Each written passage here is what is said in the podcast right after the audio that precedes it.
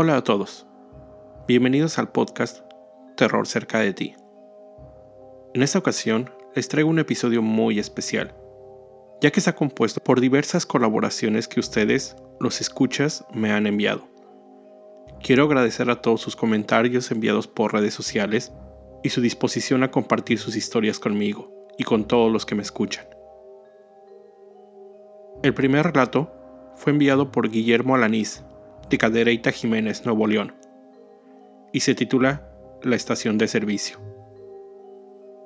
Estaba ahorrando para ir a la universidad el próximo año, y gracias a un conocido de mi padre, que era transportista, había conseguido el empleo en una estación de servicio ubicada en la autopista. Al principio me parecía el trabajo estupendo, ya que podía estudiar por las noches para mi examen universitario, cuando el autoservicio estuviera sin clientes. Para mi sorpresa, resultó que ni siquiera pude entrar a la universidad, y me quedé trabajando en ese lugar por cuatro años. Una noche, pasando la una de la madrugada, me encontraba detrás del mostrador de la tienda, escuchando un programa de relatos por la radio. Esa noche, Joaquín, el viejo que se encargaba de atender a los camioneros que pasaban a llenar sus tanques de gasolina, tuvo que irse temprano y me pidió que si podía hacerme cargo de la gasolinera. Yo por supuesto accedí, y fue entonces cuando me di cuenta que me encontraba completamente solo en la estación. La tienda llevaba más de una hora sin ningún cliente, cosa que en una estación de servicio de la carretera era más que usual. Sin embargo, a través de las ventanas de la tienda, pude ver cómo se estacionó un auto de modelo bastante viejo. Era una noche fría y serenada. Las luces color neón del cartel de la gasolinera brillaban en lo alto, y entre los reflejos pude ver como una anciana bajó del auto. Ella se encaminó hasta la puerta mientras yo salía del mostrador para ayudarla a entrar. Las campanas de la puerta tintinearon y la mujer entró. Era rara. Tenía la piel arrugada. Llevaba bufanda y guantes. Tenía el cabello recogido, pero lo que me llamó más la atención fue que tenía puestos unos grandes lentes de sol que le cubrían casi toda la cara. De inmediato sentí un escalofrío por todo el cuerpo sin razón alguna, y las malas vibras que esa mujer impregnó me perturbaron. De pronto, con una voz gutural y rasposa dijo, ¿Podrías por favor salir un momento conmigo y revisar mi automóvil? En ese momento me puse bastante nervioso y le tuve que decir que la política de la tienda me prohibía abandonar mi puesto. Le ofrecí usar el teléfono, pero con un gesto lo rechazó y caminó hacia el baño. Luego de cuatro o cinco minutos salió y se acercó hasta el mostrador y me dijo, no hay papel en el baño. ¿Podría salir y traerme un poco del baño de autoservicio que está afuera? Llegando a este punto, me comencé a sentir alarmado, así que tuve que sacarme un as pasivo bajo la manga. Fui al baño para empleados que estaba detrás de mí y le pasé el papel higiénico. Aquí tiene, señora. La anciana me contestó con un seco, gracias. Ya en ese punto, pude ver cómo ella estaba bastante frustrada. Tal parecía que algo la molestaba, incluso la piel se le puso más arrugada. Volvió al baño y se tardó otra vez entre 4 y 5 minutos. Tal parecía que estaba midiendo el tiempo exacto con el reloj. Yo no podía dejar de mirar la puerta del baño, solo hasta el momento en que ella salió. Comenzó a dar vueltas sin rumbo por entre los pasillos de la tienda, y sin recato alguno se veía que ella me estaba mirando fijamente. Luego de diez largos y horrorosos minutos, finalmente salió de la tienda pero volvió a entrar casi de inmediato. La máquina de gaseosas de afuera está dañada. Metí un billete de 5 y no regresó mi cambio completo. ¿Podría salir a ayudarme? Dentro de mí sonreí. La verdad es que si hubiera sido cualquier otra persona, hubiera salido sin problema alguno. Pero a pesar de tener un sentimiento de obligación de servicio, algo en mi interior me decía que no debía salir del resguardo de la cámara de seguridad. Nuevamente, me apoyé en mi respuesta confiable. Lo siento, no puedo salir de aquí, es política de la empresa. Mi respuesta evidentemente puso de un terrible humor a la anciana. Me sonrió sardónicamente, cínicamente, y los pelos de la nuca se me erizaron. Pasó alrededor de más de 10 minutos insistiendo y poniendo cualquier excusa para que yo saliera de la tienda. Llegó al punto de amenazarme, diciendo que hablaría con el gerente de la tienda. Yo, amablemente, le ofrecía darle el número del celular del dueño, pero le dejé bastante claro que bajo ninguna circunstancia iba a salir siquiera del mostrador. Al no tener éxito, finalmente abandonó la tienda. Pero durante los próximos minutos pude ver cómo me veía fijamente desde dentro de su auto. Sin darme cuenta, tras unos segundos, el auto desapareció. El resto de la noche transcurrió sin anomalías. Incluso llegué a atender a un camionero a eso de las 5 de la mañana. Finalmente llegó mi hora de salida, que usualmente era a las 8 de la mañana. Abandoné la tienda y me aproximé a mi auto, que estaba en el estacionamiento de la gasolinera. Y entonces, sobre el asfalto, cerca de él, vi que había una bufanda impecablemente doblada, con unos guantes de mujer sobre ella y unos grandes lentes de sol.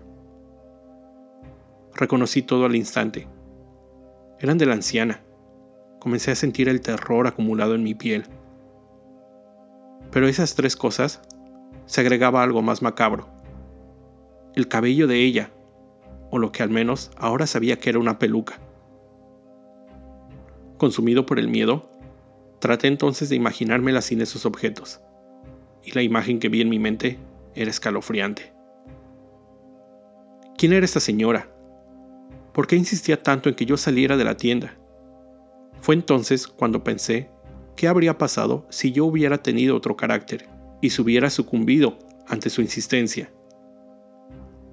Han pasado siete años de este acontecimiento, pero todavía imagino verla parada al otro lado de la calle, observándome por las ventanas, detrás del asiento de mi auto, y les juro, el miedo es insoportable.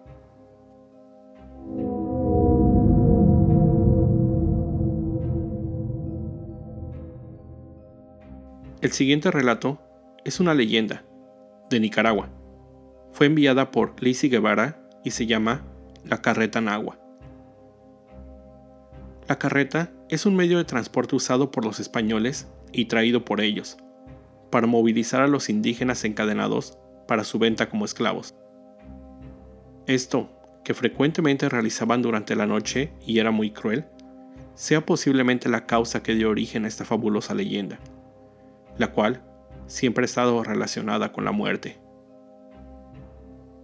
La carreta Nahua se escucha en el silencio de la noche, por las calles de la ciudad y los caminos solitarios.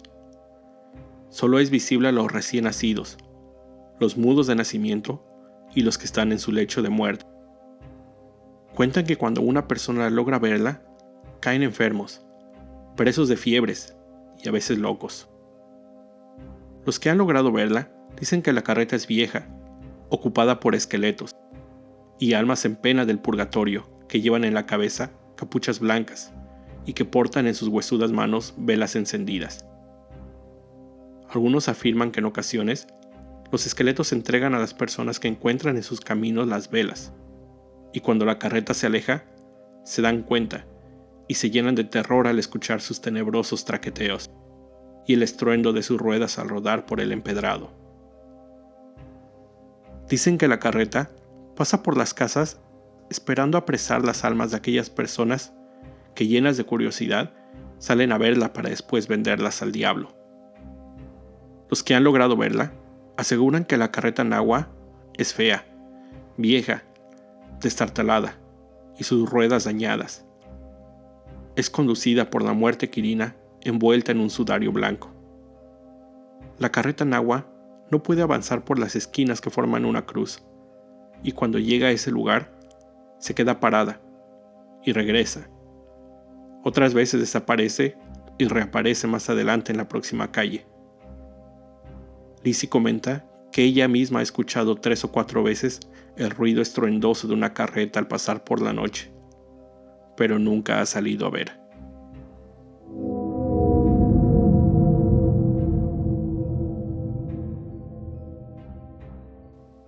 El siguiente relato es una historia que me contó un tío ya hace algunos años, pero ahora con el podcast me la recordó.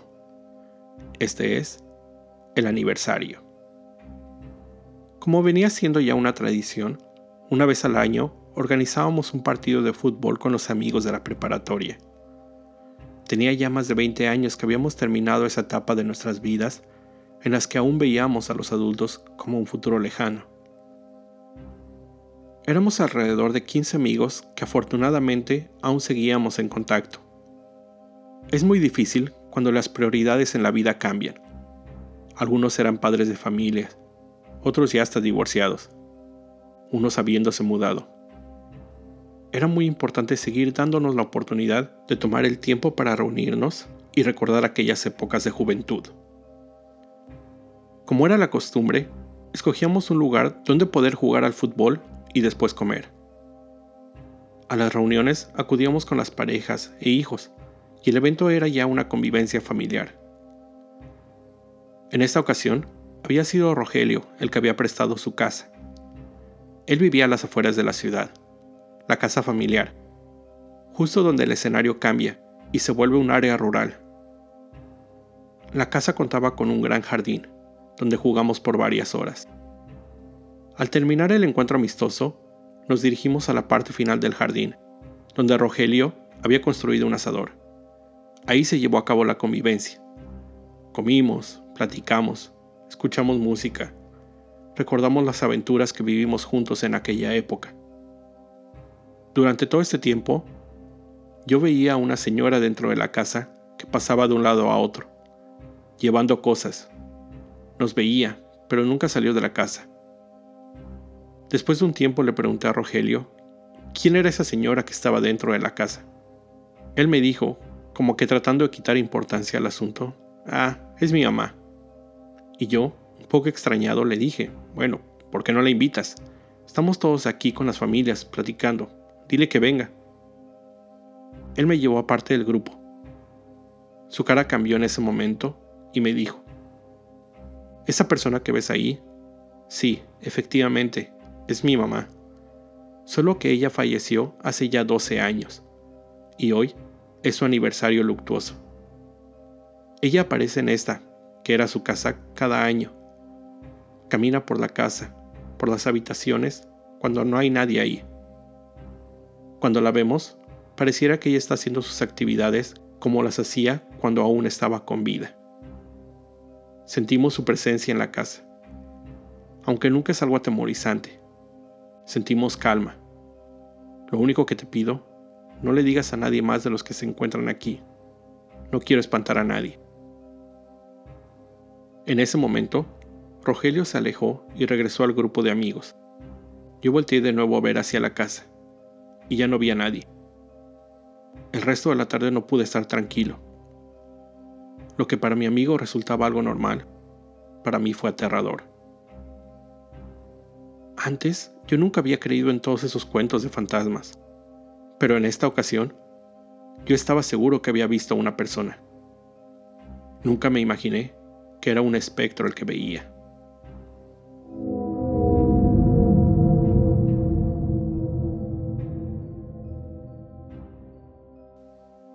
Con esto llego al final de este episodio. De nuevo, agradezco a todos aquellos que colaboraron con sus relatos y espero haber podido transmitido su mensaje, el terror. Por ahora me despido. Recuerda, siempre estar alerta de todo lo que pasa a tu alrededor, ya que el terror está donde menos lo esperas. El terror está cerca de ti. Cuando el miedo se convierte en terror, hay una historia que contar.